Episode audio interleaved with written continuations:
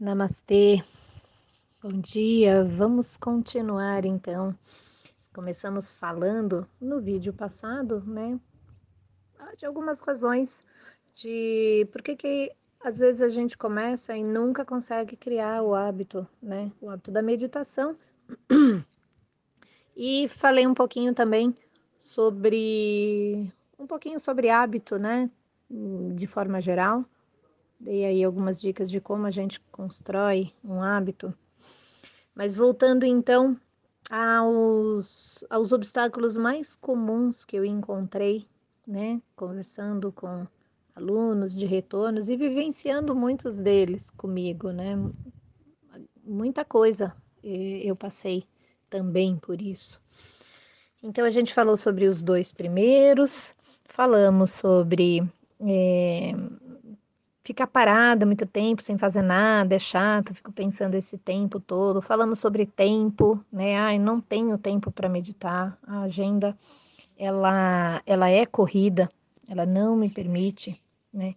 E aí vamos vamos entrar num outro perdão, numa outra razão, que é aquela coisa de, puxa, não consigo ficar sentada. Sinto dor. E aí isso começa a a perturbar, me desanima, faz com que esse momento de meditação seja uma, uma tortura, né?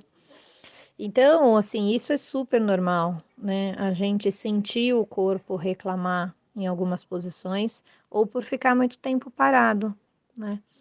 É, às vezes no dia a dia a gente se mexe e vai mudando de posição quando está sentado de uma forma tão automática, né?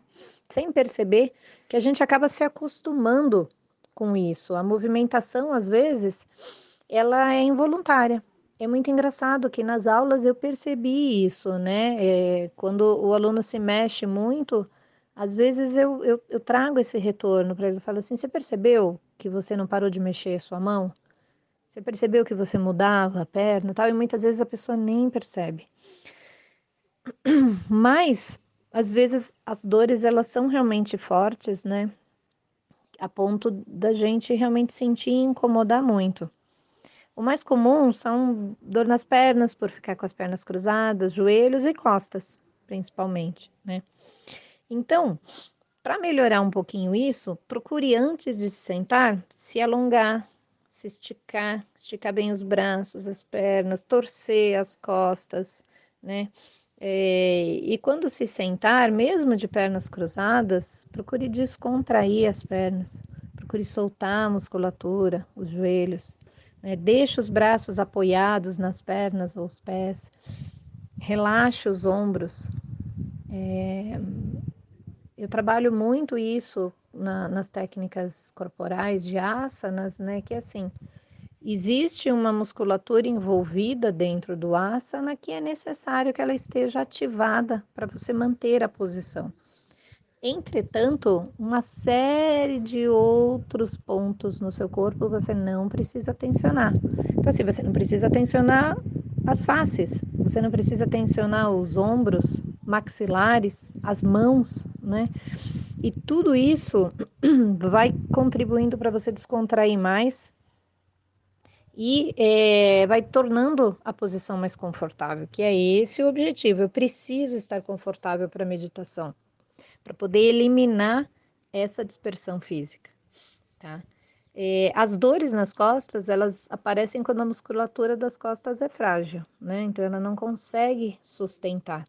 Então ela não aguenta o estresse causado para se manter ereto, para se manter firme.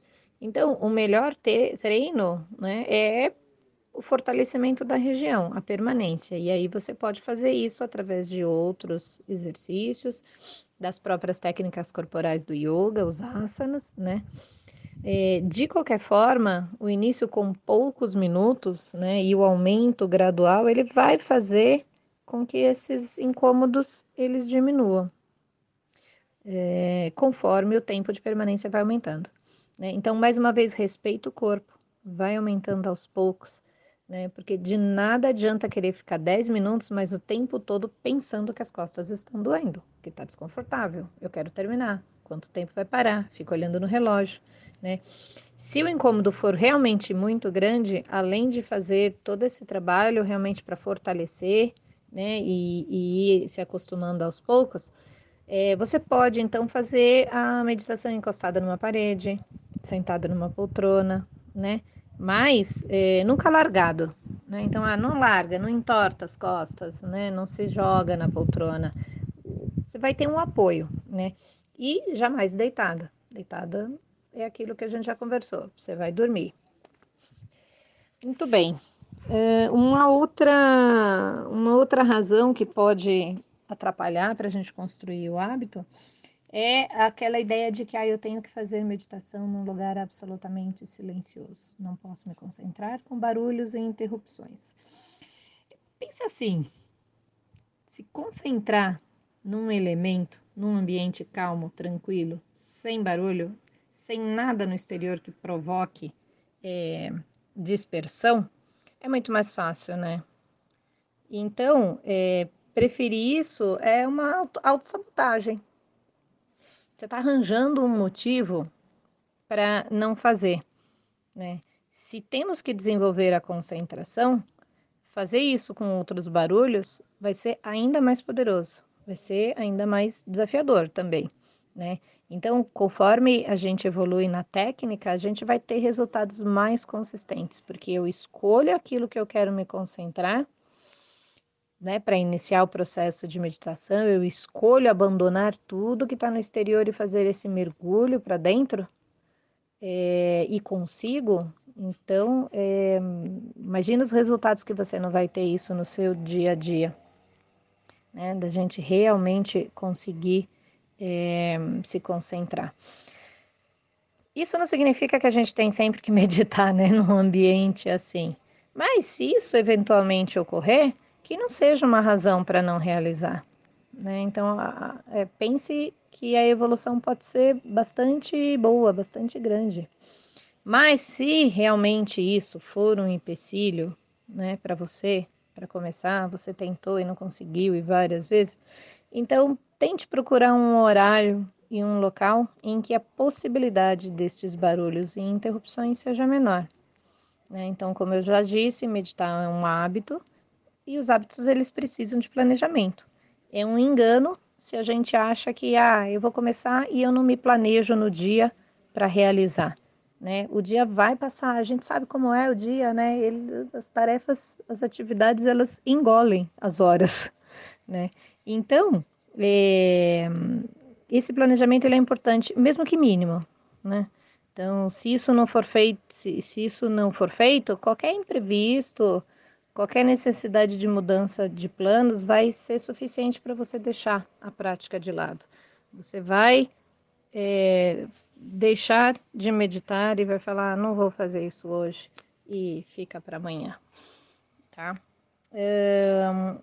e acho que dá para a gente falar aí mais um, né? Mais uma razão, mais um obstáculo ou não? Hum, oito minutos e meio de áudio. Acho que eu vou deixar para amanhã. Próximo áudio amanhã a gente fala sobre os últimos dois, é, duas razões que nos atrapalham para construir esse hábito de meditação. É, um ótimo dia para vocês. A gente se vê amanhã. Hariom.